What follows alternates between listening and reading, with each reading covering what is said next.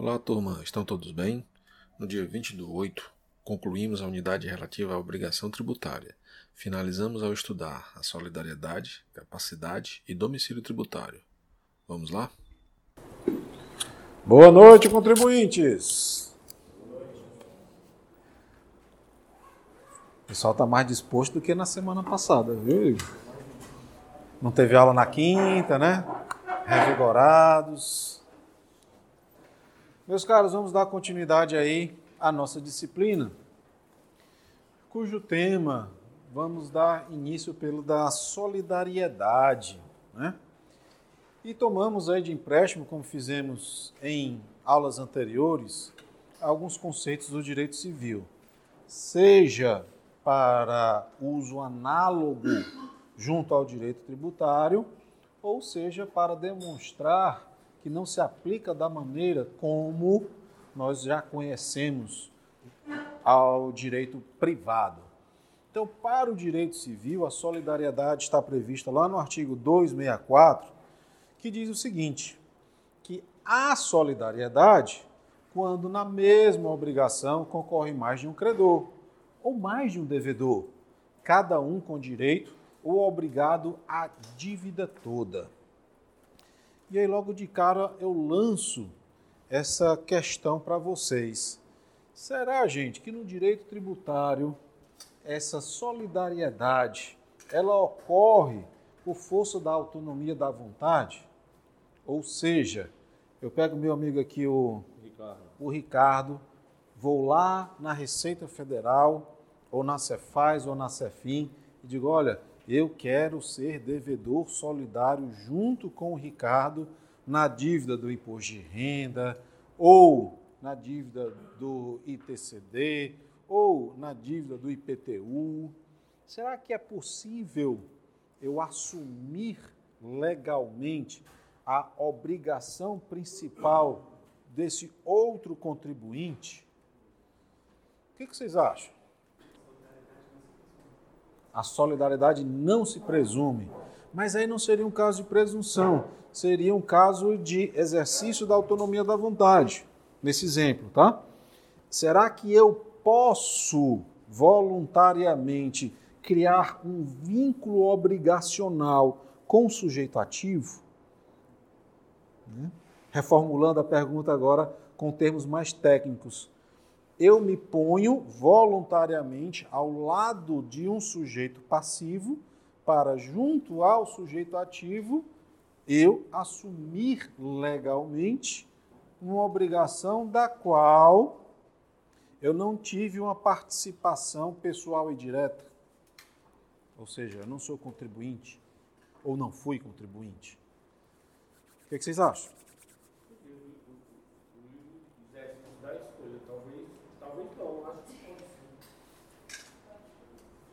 Você acha que não? Quem disse que não? Por quê? Como é teu nome? Sabrina, porque você corajosamente se identificou, né? E expôs aí a sua opinião divergente.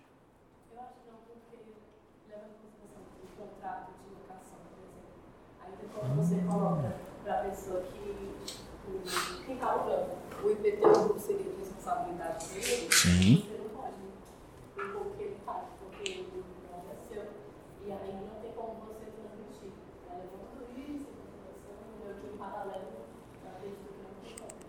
ou seja, o que nós vimos relativamente às convenções entre os particulares para modificar a relação jurídico-tributária também se aplicaria no caso da solidariedade, é isso? Ou seja, nós, né, contribuintes, não vamos ter a oportunidade de modificar a relação jurídico-tributária. Mas o CTN ele vai dizer salvo disposição de lei em contrário.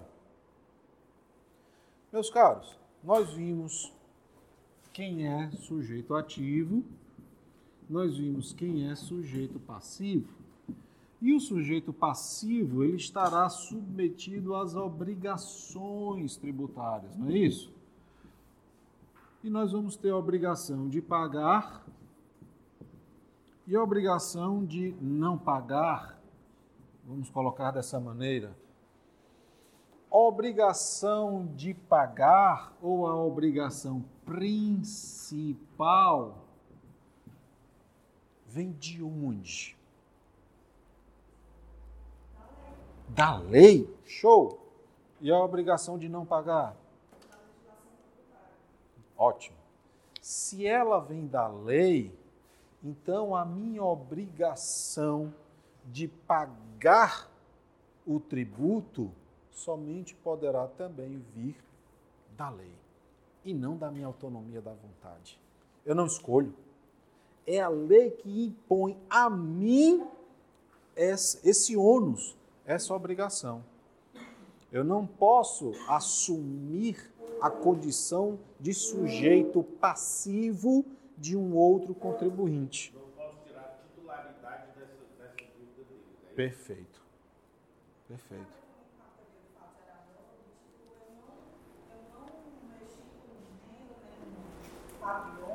Sim. Não houve hipótese de incidência. Isso. Eu não tenho uma relação pessoal e direta com o fato gerador. E eu também não sou responsável, né? Eu não fui colocado naquela situação. Aliás, a responsabilidade só vai acontecer quando eu, por lei, sou colocado no lugar do contribuinte, do contribuinte de direito. Né?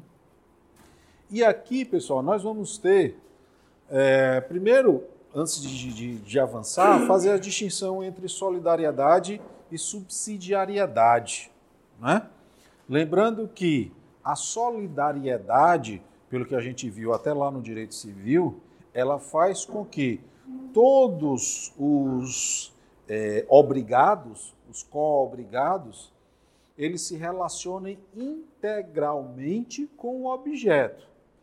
Ou seja, se eu, o Igor e a Fran somos devedores solidários de algo, nós três devemos individualmente 100% daquele objeto. Tá? O que é diferente da subsidiariedade.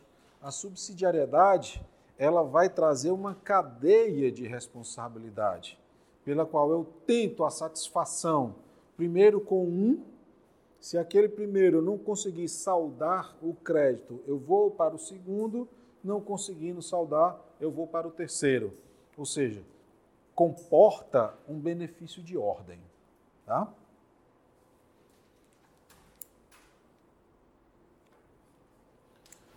Bom, vamos para o que a doutrina, lá na solidariedade tributária, indica como solidariedade de fato e solidariedade de direito.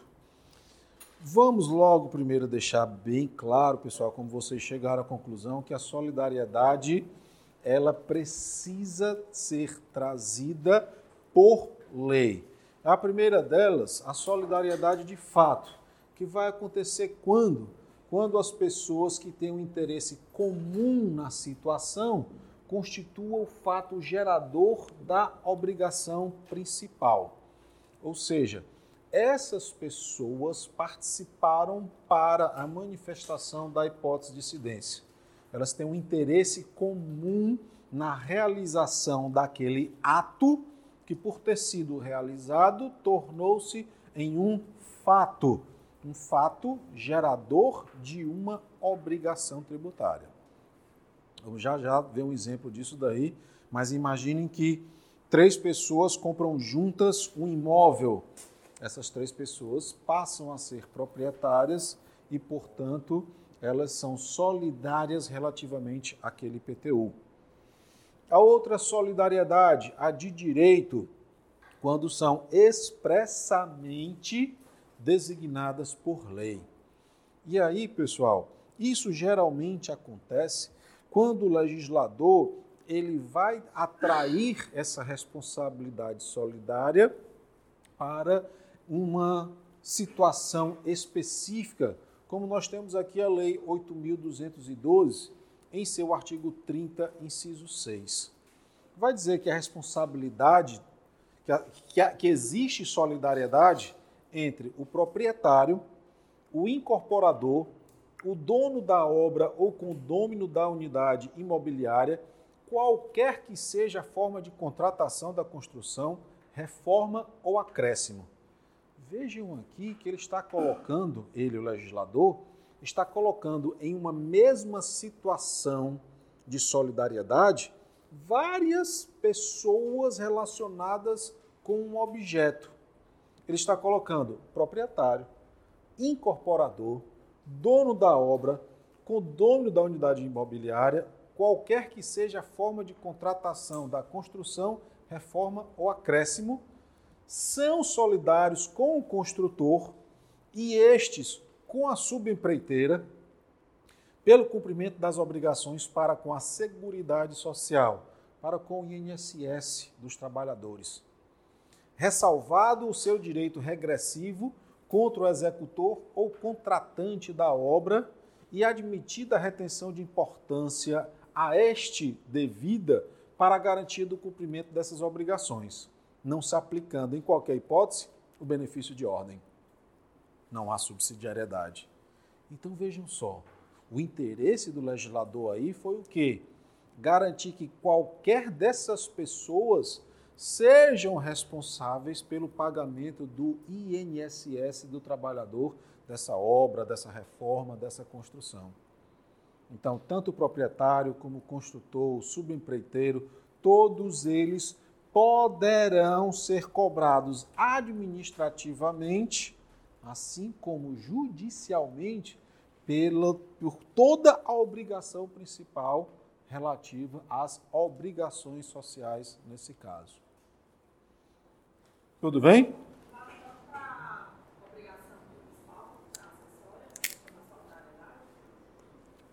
Olha só. Quando ele vai transformar, quando transformar não, quando ele vai trazer essa responsabilidade solidária nesse caso, vai implicar também que aquele que foi alcançado pela cobrança do sujeito ativo pratica obrigações acessórias. A obrigação principal, ela pode estar dissociada da obrigação acessória. É diferente do que a gente vê lá no direito civil. Tanto que, vamos imaginar, um caso de isenção. No caso de isenção, eu não tenho uma obrigação principal, mas eu vou ter diversas obrigações acessórias. Até mesmo para comprovar, para demonstrar que eu estou enquadrado dentro da hipótese isentiva.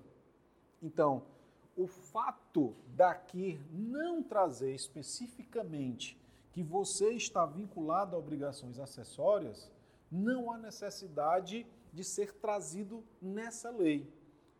Porque a legislação tributária vai trazer diversos atos que você precisa praticar para adimplir essa obrigação principal, que é a de pagar o INSS. Então, a lei não precisa trazer expressamente isso. Mas como você irá pagar uma obrigação principal sem, por exemplo, declarar que contratou aquela pessoa?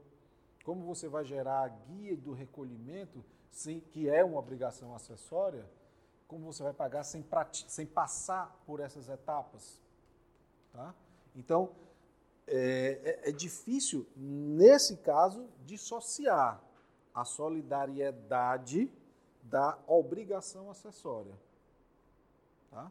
Porque a solidariedade é no que tange a obrigação principal, ao pagar o tributo. Mas, para que eu pague esse tributo, eu preciso da demonstração do cumprimento de obrigações acessórias. Tudo bem? Os casos de terceirização também ocorrem Pode acontecer. Pode acontecer. E até mesmo dentro do direito trabalhista. Dentro do direito trabalhista. Então imaginemos aí a seguinte situação, tá? Quatro pessoas são proprietárias de um imóvel nessa proporção aqui, tá? O proprietário A tem 5%, o B tem 15%, o C vai ter 35% e o D vai ter 45%. Ah, mas como é que isso é possível? Isso é, isso é perfeitamente possível. Juntamos nós quatro e compramos o um imóvel. Cada um contribui nessa proporção. Celebramos entre nós um contrato no qual ficou designada essa repartição de participação na aquisição do imóvel. Tá? Mas vem cá. O município vai poder exigir doar a integralidade do IPTU? Acho que já sabemos né, resposta. Vai poder. Não há subsidiariedade. E a partir desse conceito, a gente já começa a elucubrar, a pensar alguns efeitos positivos e outros nem tanto da solidariedade. Por exemplo, será que se eu, que tenho apenas 5% na compra desse imóvel, junto com o Ricardo, o Igor e a Fran. O Ricardo é o, é mais rico de todos, tem aí, contribuiu com 45%. Vamos imaginar que eu paguei a integralidade do IPTU. Qual será o efeito desse pagamento efetuado por mim em relação aos coproprietários?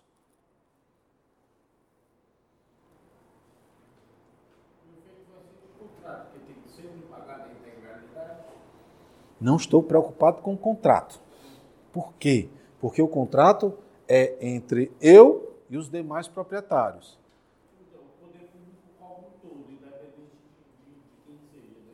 Ou seja, esse pagamento, eles se locupletam, eles se aproveitam do pagamento que eu individualmente fiz. O fisco não está preocupado se fui eu que tenho 5% que paguei 100% de IPTU. É irrelevante. Tá? Esse é um dos efeitos da solidariedade. Primeiro, que nós já vimos, não há subsidiariedade. Segundo, o pagamento efetuado por um dos obrigados aproveita aos demais. A gente vai ver que o pagamento é uma das modalidades de extinção do crédito tributário.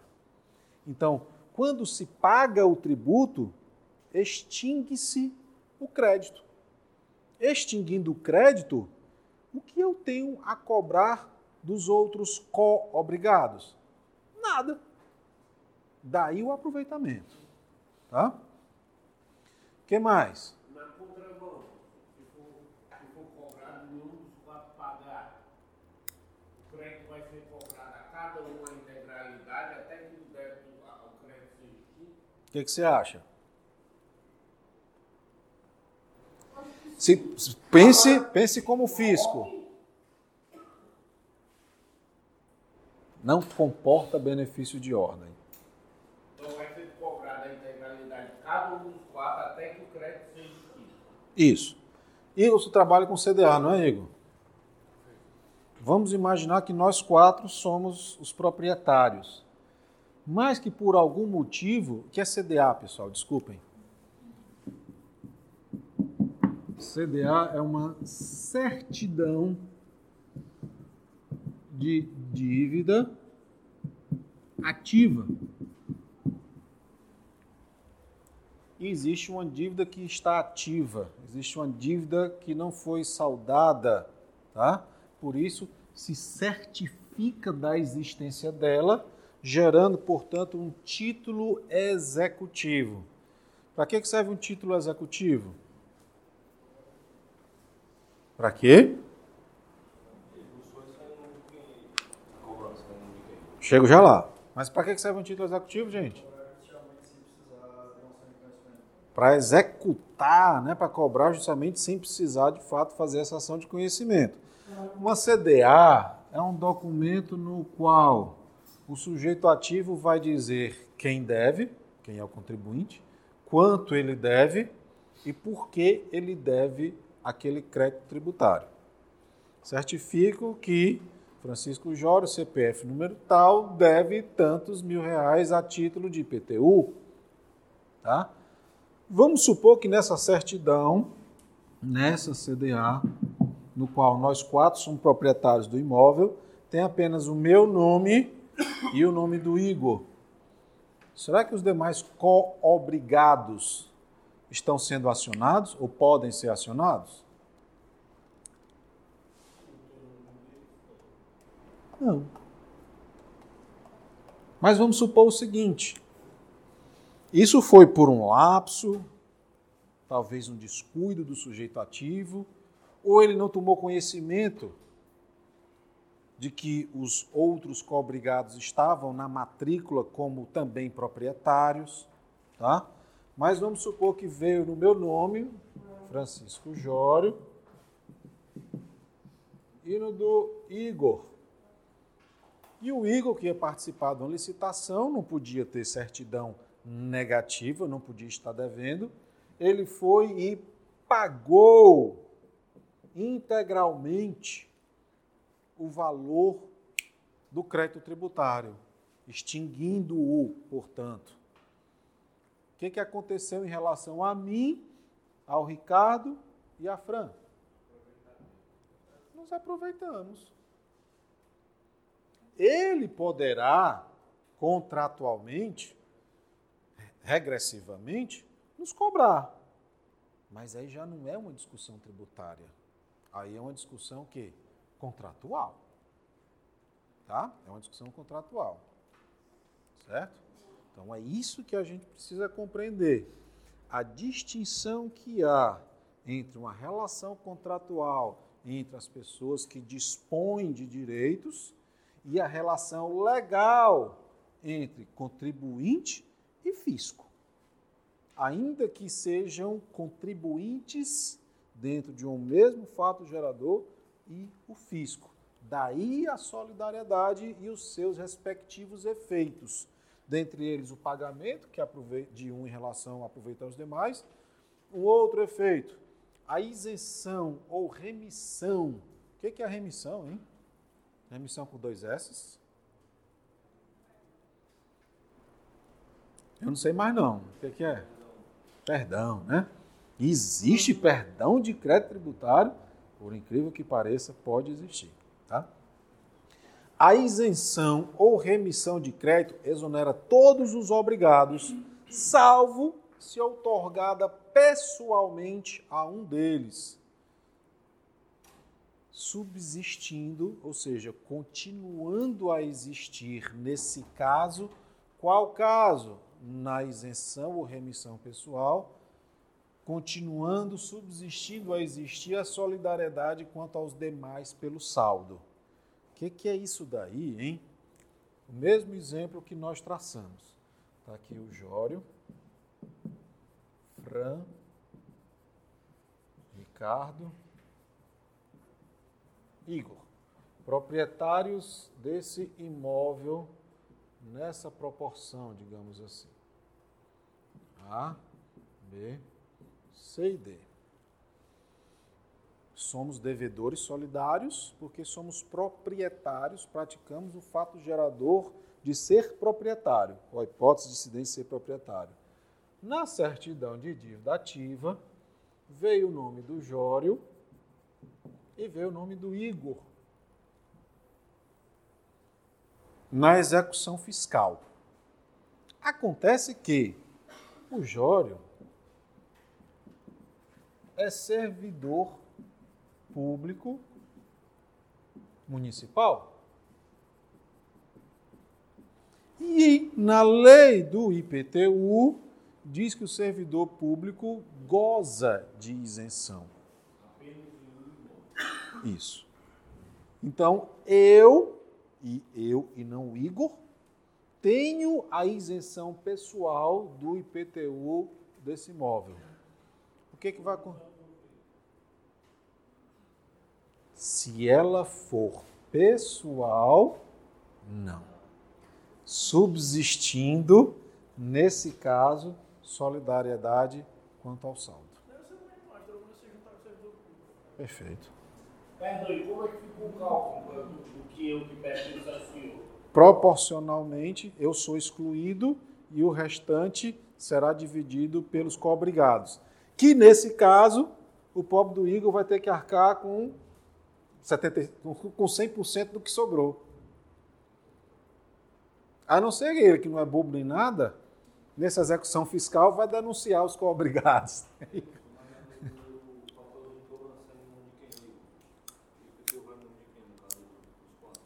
Geralmente sai no nome do primeiro proprietário. Então, sendo quatro proprietários, chega o crédito, eu posso pagar só o é o meu quinhão? Não. Não. Você não escolhe pagar o seu quinhão, você paga o tributo. Mas quando é, quando é pessoal, aí só a minha parte. Perfeitamente. Esse é, um, esse é mais um dos efeitos. E outro, a interrupção da prescrição. O que que é a prescrição, hein, Igor?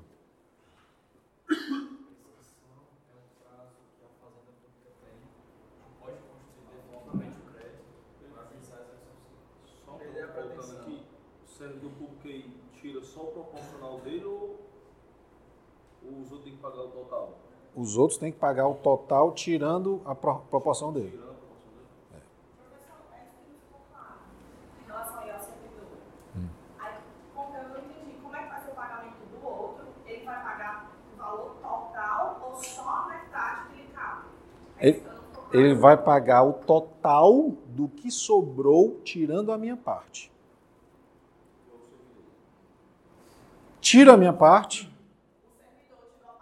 Isso. Aí, aí o outro paga o que sobrou. O remanescente. Exatamente.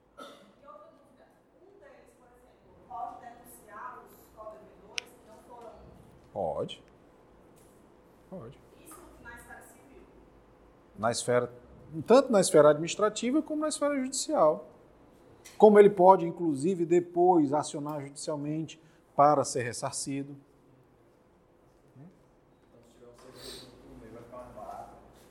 Não.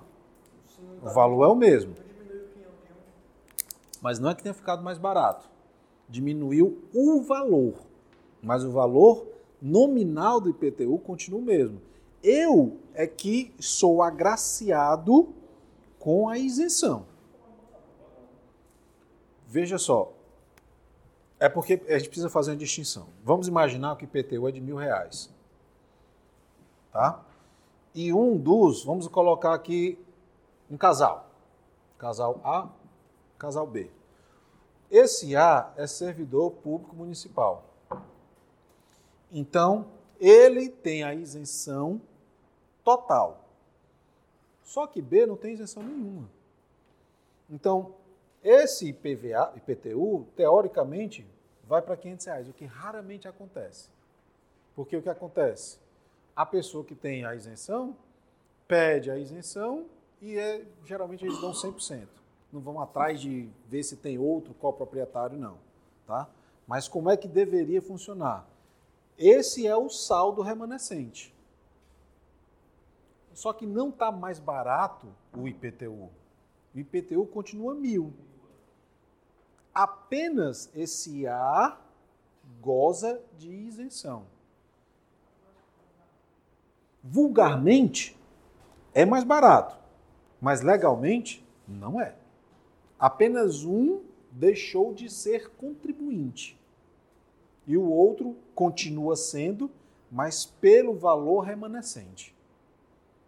No frigir dos ovos, no dia a dia, no dinheiro, é mais barato, mas legalmente não é. Apenas metade do valor não foi lançado para o outro contribuinte. estar contabilizado integral, né? Isso, Em vez de um carro da prefeitura, volta sem mil. sim. O cara não olha é, o que é o que cabe a cada proprietário, então o não. Não interessa. Geralmente não olha não. Geralmente não.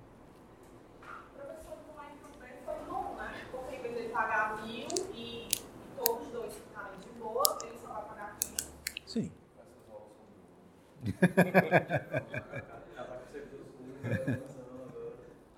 Mas não é assim não. É, é- é o imóvel e o de moradia, né?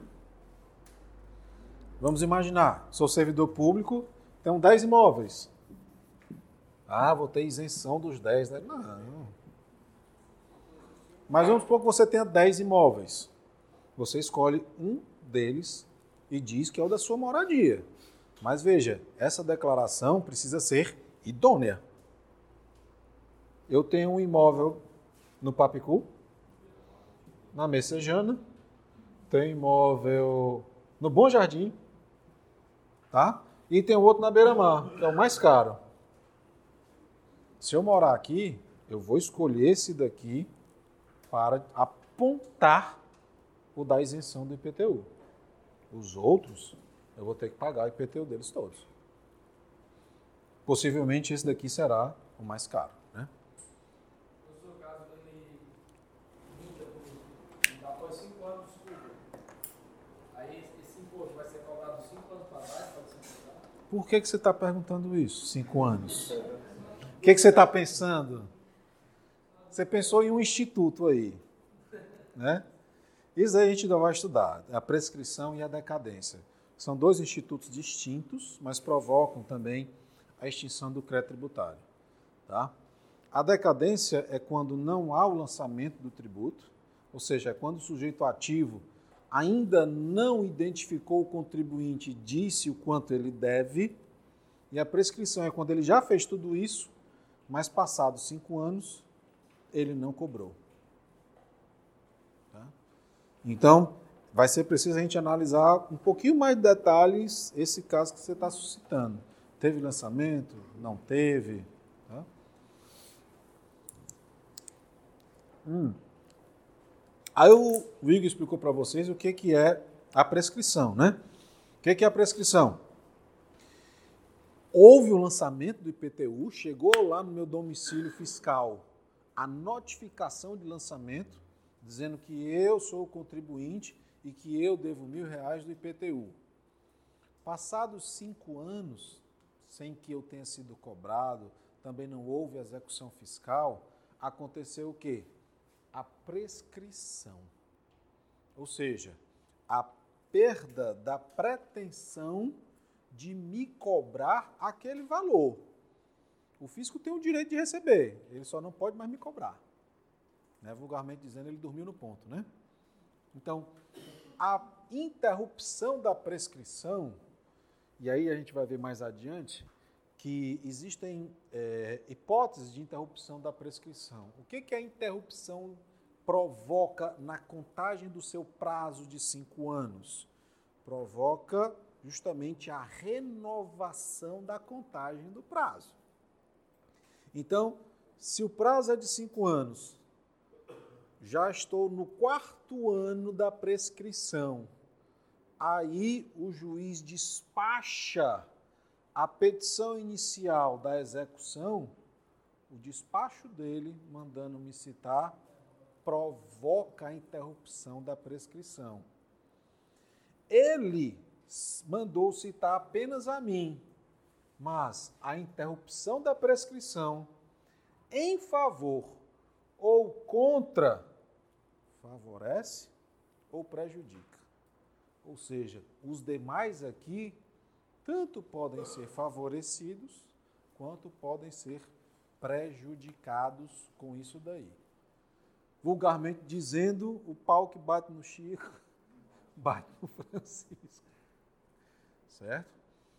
Pessoal, isso daí a gente a princípio olha, caramba, o fisco quer pegar todo mundo, né? Como o fisco é mal. Mas a gente precisa da tributação. O Estado só existe por conta da tributação, a previdência só existe, a pavimentação, a saúde só existe por conta da tributação.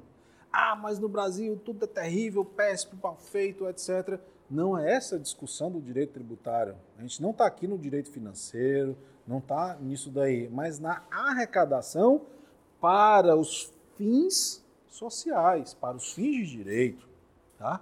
E o Estado ele tem sim que se munir contra o mal contribuinte. Tá? Então, o propósito aqui não é da gente ficar criticando a tributação o tempo todo, mas sim compreender que ela é salutar, que ela é saudável ela só será ruim para quem? Para o mal contribuinte. E tem que ser mesmo. Afinal de contas, se não fosse pelo mal contribuinte, nós não teríamos tantos tributos e tantas alíquotas elevadas. Tá? Então, é uma outra discussão que a gente tem que fazer para esses aspectos aqui. Diga lá, meu amigo. É, o poder público tem o direito de receber, mas após a prescrição ele não pode me cobrar. Essa dívida fica na dívida ativa ainda? Não. Ela não está mais ativa. Agora, muitas vezes ela fica. muitas vezes fica. Aí cabe ao contribuinte pedir o reconhecimento da prescrição. O Estado ele não é tão diligente assim. A quantidade de contribuintes é imensa para o tamanho do Estado. E muitas vezes, sabe o que acontece? O contribuinte paga. Vamos adiante. Eu não sei se dá para ler o pessoal que está mais atrás, mas vocês têm isso nos tablets, etc. Está disponível, né? Sujeito comemorando aqui. Passados cinco anos, a Fazenda Pública não pode me cobrar. É o que aqui? Newton? Prescreveu, né? Todo animado. Eba, prescreveu. E aquele imposto que você pagou a mais, devolveram? Perdi o prazo para pedir a devolução. Prescreveu também. Ou seja, aquilo que nós estávamos brincando. Né? O contribuinte pode também perder prazo para pedir a devolução daquilo que ele pagou a maior. Tá?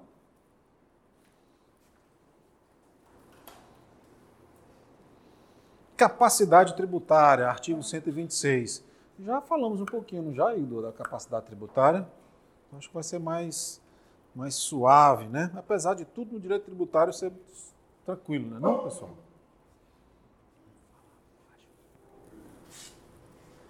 Vou falar baixo para não acordar nosso amigo. Tá cansado, hein, bichão? É, mas o horário da noite não é, não é moleza, não. O horário da noite é. Acaba passar o dia na luta, ainda encarar uma aula de direito tributário. É dureza. Mas olha só, o que é a capacidade tributária? Que é diferente da capacidade lá no direito civil. Não guarda relação, não. Senão, botava tudo que eu tenho no nome do meu filho de 5 anos de idade, para não ter que pagar nenhum tributo, né? Então, essa aptidão para o sujeito ser sujeito passivo da obrigação tributária é justamente a capacidade, cujos, cujas regras lá do direito civil são irrelevantes. Tá? Isso significa dizer que basta tão somente que o sujeito passivo ele pratique a hipótese de incidência. Basta isso. Imagine uma situação trágica de uma comoriência, né? os pais morrendo ao mesmo tempo, deixando um filho de seis meses de idade todo o conjunto de bens dos pais vai para aquele único herdeiro, que passa a ser proprietário de imóveis, de automóveis, né, aos seis meses de idade. Ah, vamos pedir aí que ele não pague tributo, ele não trabalha, como é que ele vai pagar IPVA, IPTU, né, de todas essas propriedades? É irrelevante. Para o direito tributário, isso daí não tem relevância. Tanto que o rapazinho está brincando, né? O carro está no meu nome, assim não tem problema se o papai não pagar o IPVA. Aí ele vai e diz, mas a capacidade civil é irrelevante para efeitos tributários. Além disso, caso você não pague, ele será o responsável tributário. Como a gente vai ver mais adiante, existem vinculações legais trazidas pelo CTN dentre elas, pai, filhos, tutores, tutelados, curadores, curatelados, tá? expressamente trazidos aí pelo Código Tributário Nacional. Então, a capacidade, ela independe da capacidade civil das pessoas naturais. Dois, de achar-se a pessoa natural sujeita a medidas que importem privação ou limitação do exercício de atividades civis. Por exemplo, é, eu pratico atos de comércio, mas não emito nota fiscal, não tenho uma sociedade regularmente constituída, tá?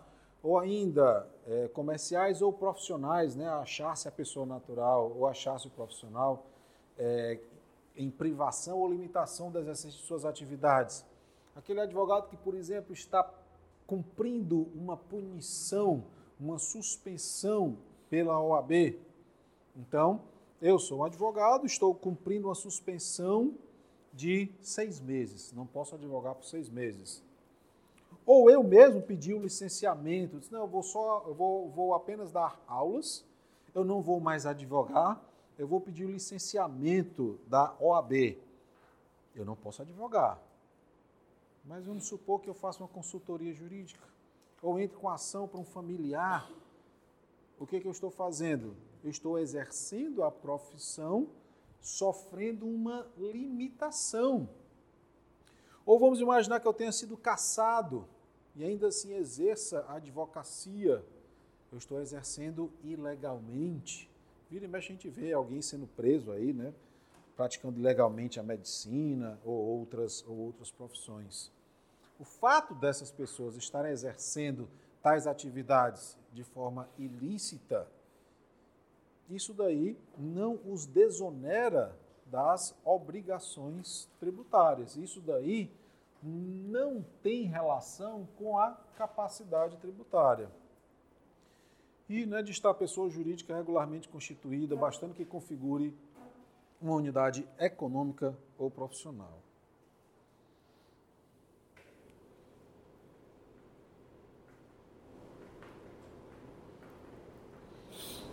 Para a gente terminar, vamos para o domicílio tributário.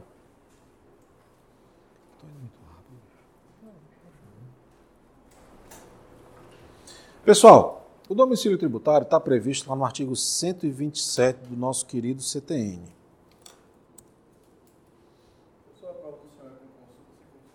Sem consulta.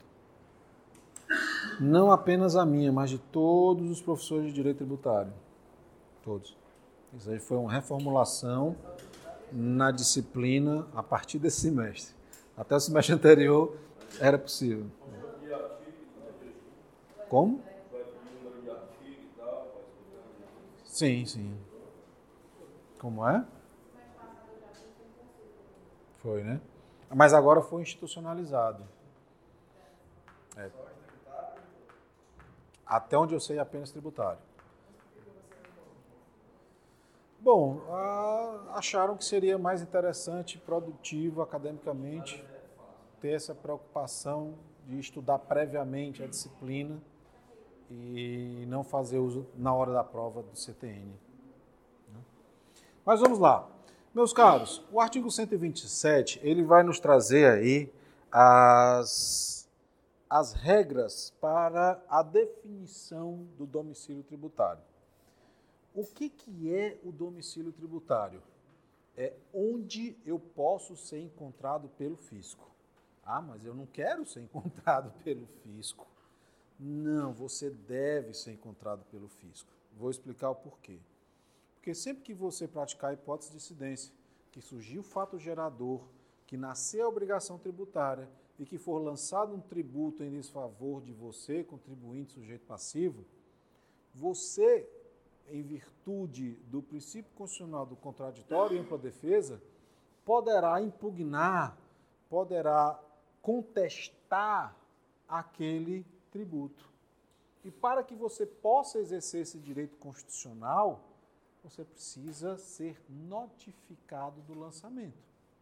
Né? Então, daí a importância do domicílio tributário ou do domicílio fiscal. E a primeira regra do domicílio tributário é que é o contribuinte quem escolhe o seu domicílio. Ou seja, a regra é que eu, contribuinte, diga ao fisco: fisco, você me encontra no seguinte endereço, que a partir de agora será o meu domicílio tributário. Eu posso ter, digamos assim, diversas propriedades em inúmeros locais do país. Eu tenho uma casa em Florianópolis, eu tenho uma casa no município do Rio de Janeiro, eu tenho uma casa em Ilha Bela, eu tenho uma casa Outro lugar bonito aí? Fortaleza. Então vejam, eu sou contribuinte do IPTU de todos esses municípios aqui. E eu posso chegar para esses municípios e dizer: olha, o meu, o meu domicílio tributário é na Avenida Santos Dumont, número 1500, em Fortaleza, Ceará. Portanto, sujeito ativo de Florianópolis, sujeito ativo do Rio e sujeito ativo de Ilhabela. Faça notificação de lançamento nesse meu domicílio aqui. Tá? Beleza. Eu sei que é impossível, mas caso eu não seja notificado dentro desse meu. Se você, se não chegar a cobrança, possivelmente não houve a notificação de lançamento. Não havendo a notificação de lançamento regular para o contribuinte, ele pode anular aquele lançamento. Mas tem algumas variáveis que a gente vai ver já já. Tá? Pessoal, uma vez que eu tenha escolhido o meu domicílio e ele seja de fácil acesso, está definido o domicílio tributário. Então, para que a gente conheça o domicílio tributário, basta a gente fazer aqui algumas perguntinhas. O contribuinte elegeu o domicílio? Se sim, o que, que a gente precisa analisar? O domicílio eleito, ele dificulta ou impossibilita a arrecadação ou a fiscalização? Se não impossibilita, não dificulta a arrecadação ou fiscalização, é o domicílio aquele eleito pelo sujeito passivo, o que ele escolheu. Tá?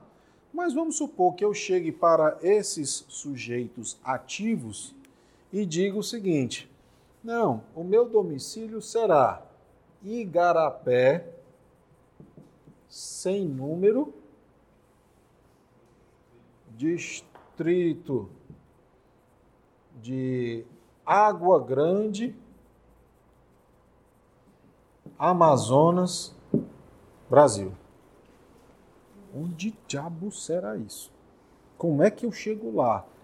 Igarapé sem número. O que, que é Igarapé lá? Distrito de Água Grande. O que não falta ali é a água. Né? Como é que eu vou chegar nesse lugar? Aí o que, que o sujeito ativo pode dizer? Não, doutor, tem condição não. Eu não vou lhe achar nunca. Vai acontecer eu de eu mandar a notificação para você e essa notificação jamais chegar. Aí o que, que eu posso fazer? Uma vez que dificulta, impossibilita a arrecadação ou fiscalização. A autoridade ela rejeita. Não, vai ser esse daí não. Tá bom. E se não vai ser esse, qual é a solução? O domicílio natural é o local da situação dos bens ou da ocorrência dos atos ou fatos que deram origem à obrigação. Poxa, eu tenho uma casa em Florianópolis, tenho uma casa em Fortaleza, tenho uma casa em outro município e vou mandar lá para Amazonas, num lugar que eu não sei chegar. Por qual motivo? Então, então ele vai mandar, se não aceitar, ele manda para o domicílio. No caso, para cada um desses domicílios e, e- você ficou obrigado a Sim. cada um desses aí. Sim. Mas veja, ele vai ter que fazer isso para cada sujeito ativo. Isso daqui, esse do domicílio agora ser nessas condições, não é uma escolha aleatória do sujeito ativo, não. É o CTN quem estabelece. Tá? Lá no artigo 127, é porque esse gráfico traduz o que o 127 está dizendo nesses incisos e nos parágrafos que o 127 dispõe. Então, essas informações estão traduzidas nesse gráfico apresentado para vocês. Bom, isso é a pessoa natural, né? E a pessoa jurídica de direito privado? ou a pessoa natural quando não elege o domicílio? Que, que nós vamos ter? A residência habitual, ou sendo incerta ou desconhecida, o centro habitual de sua atividade.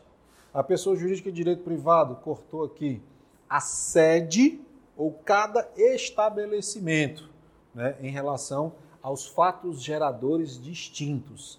Em relação à pessoa jurídica de direito público, quaisquer das repartições. Tá? É possível aplicar essas regras? Se sim, o domicílio está definido. Se não, aí nós vamos para esse, esse, essa definição última que já analisamos aí. Você está falando que vai ser de fato da origem da obrigação. Se eu comprar a casa no Amazonas, então vai ter que ser lá. Vai ter que ser lá. Aí o fisco de lá vai ter que se virar para poder notificar o contribuinte. Se é, o meu domicílio, eu adquiri um bem em Manaus, por exemplo, e houve né, uma obrigação tributária, por exemplo, em Manaus. Só que. Em Manaus é até tranquilo, né? Ah, não, assim, aí eu vou residir em outro estado. E chega ao ponto de ter uma execução, execução desse valor. Onde será a execução? Se você não modificou o domicílio, vai ser lá. Mas é porque eu estava vendo aquela questão do. Não, ve- veja só. A execução vai ser lá. A execução fiscal sempre é lá. Não. Isso. Aqui é a notificação do lançamento do tributo. É onde eu mando a carta dizendo: ei, tá aqui o IPTU desse ano. Aí eu vou mandar para aqui Fortaleza, que você veio para cá. E você disse que era aqui. Mas a execução, que é a ação judicial para forçar o pagamento, é lá, na sede do sujeito ativo. Mas o que eu estava vendo que tem até uma questão mostrando a inconstitucionalidade no artigo 46 do parágrafo 6 ele fala que a execução fiscal se dá no domicílio do executado. Hum, Processo civil, artigo 46 do tu já viu isso daí, Igor? Fala aí pra gente. A execução fiscal será proposta no foro de domicílio do réu, onde sua residência Ah, do novo, né? é do, ou no lugar onde foi encontrado. Do novo. Mas qual, qual foi a situação? Da, qual, já, já houve a declaração? Tá, tá. Pronto. O governador do Rio de Janeiro solicitou essa lei. Olha, é, eu comungo das facilidades que devem ser dadas ao credor, perdão, ao devedor para pagar o crédito tributário.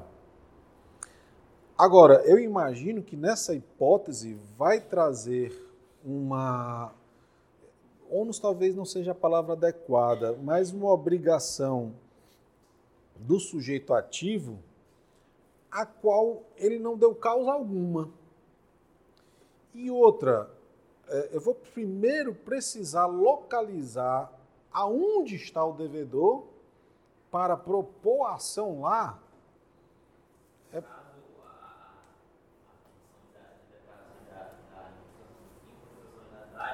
Ele fala que, por exemplo, eu estou em Fortaleza, né, ele vai executar em Fortaleza. Ah, O próprio Estado, o Ceará, executa e executa nessa dívida. Ou seja, ele acha que tem uma perda de, de federalismo entre o Estado e o outro. Aí, eu, aí seria o caso da gente analisar até a, a legitimidade, né? Eu acho tanto quanto temerário isso daí.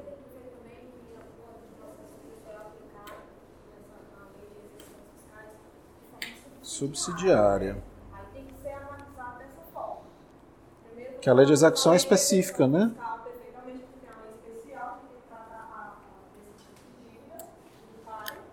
E aí, no caso do processo civil, é aplicado de forma subsidiária.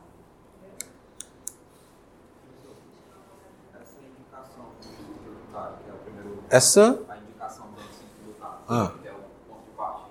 Ah, Ela acontece como? É né? Feito no pago cadastro, é? sim, sim. Por exemplo, você pode ir na, na, na na Cefaz, alterar o seu domicílio tributário. Sim. Vamos ver aqui algumas jurisprudências. Tributário, ação anulatória de débito fiscal. Preenchimento incompleto da declaração de rendimentos. Notificação fiscal enviada ao endereço constante do sistema da Receita Federal. O que, é que o contribuinte alega? Cerceamento de defesa. O que, é que o tribunal decidiu? Inexistência. O que, é que alegou depois? Decadência. E o tribunal, inocorrência. Não ocorreu a decadência. Confirmando o lançamento fiscal. Não comprovação de imposto de renda retido na fonte, pelo qual foi lavrado o auto de infração, confirmando a sua validade. Aí um trecho, o item da, do acórdão. Não se vislumbra na espécie o alegado cerceamento de defesa, conquanto o apelado tem informado na declaração de imposto de renda endereço diverso daquele constante do banco de dados da Receita Federal. Não se desincumbiu mesmo da obrigação acessória de preencher corretamente o formulário da referida declaração de rendimentos, informando barra assinalando com X se o endereço atual é diferente do informado na sua última declaração. Registre-se que tal informação é imprescindível para que o fisco proceda ao envio de eventuais notificações ao correto endereço do contribuinte. Eu trouxe essa jurisprudência. Ei, o artigo lá não é só em relação a móveis, não bem, bens móveis? 46 aí. Isso a gente vai ver mais adiante. porque ele disse que era bem móvel, né? Você estava falando de móvel, né? Não, mas vamos deixar isso aí para mais adiante, tá? Que é justamente a respeito da, da, da penhora, etc., é, da ação em pagamento, tá? Pessoal, imaginem esse contribuinte milionário aqui, tá? Que eu estou co- cobrindo aqui algumas informações, certo? É, atualmente é difícil, eu diria que é impossível a situação dessa jurisprudência se repetir. Isso daqui é uma, é uma fotocópia, digamos assim, da primeira ficha da declaração anual de ajuste do imposto de renda, no qual há a identificação do contribuinte, tá? com alguns dados pessoais, como data de nascimento, título eleitoral, tá? e aqui é o endereço. Tá? Ah, então tá errado, era para ser domicílio, né? Poxa, domicílio nós tratamos tecnicamente esse termo, mas o contribuinte normal, padrão, regular, que não entende direito tributário, deixa endereço mesmo, porque ele vai entender que é o local onde ele é encontrado, que é a nossa definição técnica, né? Aí vejam só, tipo rua, logradouro, né, que seria o nome da, o nome da rua, o número, complemento, se tem apartamento, etc. E, pessoal, bem aqui tem um, um campo de sim ou não para dizer se houve ou não a mudança de endereço. Tá? Quando há a mudança de endereço, a pessoa teria que fazer o quê? Marcar com X bem aqui e atualizar o seu domicílio tributário. No caso da jurisprudência, o que foi que aconteceu? O contribuinte não fez isso. Confirmando, portanto, o endereço que já estava na base de dados da, da, do, do sujeito ativo. E o sujeito ativo mandou a notificação para o domicílio que já continha. E aí o contribuinte disse, disse olha, meu domicílio não é esse não, é outro. Então você tem que anular o lançamento por ter me notificado no local que eu não seria. Aí o que, que o sujeito ativo disse? Mas você deixou de cumprir uma obrigação acessória. Qual era a obrigação acessória? Ter preenchido corretamente aquela declaração. Por isso, é válida a, o lançamento. Outra, recurso especial, tributário, domicílio, firma individual. O acórdão recorrido, ao admitir como válida notificação fiscal enviada para local diverso do domicílio tributário do contribuinte, que era do conhecimento do fisco, ofendeu o artigo 127, inciso 2. Aí o contribuinte ganhou. O fisco sabia qual era o domicílio fiscal dele e mandou para outro. Não tinha jamais como ele ser regularmente notificado. Outra Hipótese: tributário, domicílio fiscal, dificuldade de arrecadação e ou localização. Possibilidade de eleição ou revisão pelo fisco. De quê? Do domicílio. O sujeito ativo tributante, o que é redundante, né? Se é sujeito ativo, é o tributante. Enfrentando dificuldades para arrecadar ou localizar o domicílio tributário do contribuinte, poderá fixá-lo nos limites estabelecidos por lei, que é justamente o que estabelece o 127 do CTN. Esse princípio não afeta direito subjetivo do contribuinte. Ou seja, o contribuinte continua com o direito subjetivo, o direito pessoal, o direito dele de escolher o domicílio. No entanto, se ao escolher esse domicílio o fisco encontra essas dificuldades, aí poderá o fisco rever qual é esse domicílio. Olha só. Inexistência de prova de mudança de domicílio do contribuinte para outro município que não o eleito pelo fisco. Cidade na qual se localiza a sua residência, a sede da sua pessoa jurídica da qual é sócio e praticamente a quase totalidade de seu patrimônio. Não tendo outra conotação, a eleição de outro domicílio para fins de arrecadação tributária, que é de criar embaraço à fiscalização. Então, o que, é que o fisco viu aqui? Que essa mudança de domicílio era tão somente para criar obstáculos à arrecadação ou à fiscalização tributária, pelo que o fisco pode rejeitar essa mudança do domicílio. Esse primeiro acordo aí passou para a 7. Da, da...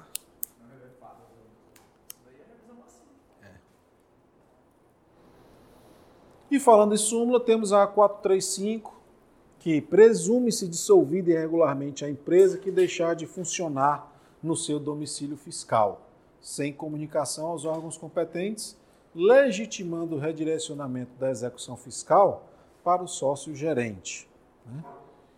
E aí temos uma jurisprudência para confirmar a súmula, pelo que nós concluímos, pessoal, o tema da obrigação tributária.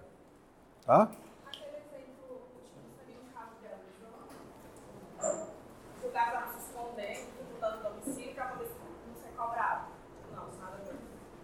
Eu acho que aí Tá lei, é uma, é uma evasão mesmo. razão? Porque veja só, a elusão é, é quando eu desconsidero possíveis aspectos ilícitos. E não se admite hoje uma pessoa jurídica desconhecer a questão do domicílio tributário. Descomprar outra, a anterior, não a jurisprudência anterior. Essa daqui? Tá. Ah, penso que não. Penso que não. Poderia-se até conjecturar isso se fosse, se nesse novo município, por exemplo, o ISS fosse mais barato. Se fosse caso de, de ISS. E aí, de fato, ele está transferindo a empresa para um outro município, no qual a, a, a alíquota do ISS é mais baixa. Mas, da forma como foi posto nas informações dessa jurisprudência, todas as atividades do contribuinte, toda a sua riqueza e a sua geração de riqueza está naquela localidade. Então, por qual motivo ele quer ser notificado em outro a qual ele não guarda nenhuma relação? Eu não vejo como uma, como uma elisão, não. Não vejo. Mesmo porque a, a, a elisão, a, você pro... A ilusão.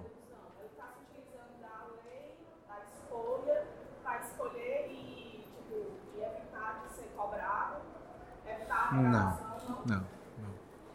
Porque a, a, a, a posição do domicílio é irrelevante para a realização de hipóteses de incidência. Né? Contanto que ele continue praticando as hipóteses de incidência, a tributação vai continuar a existir.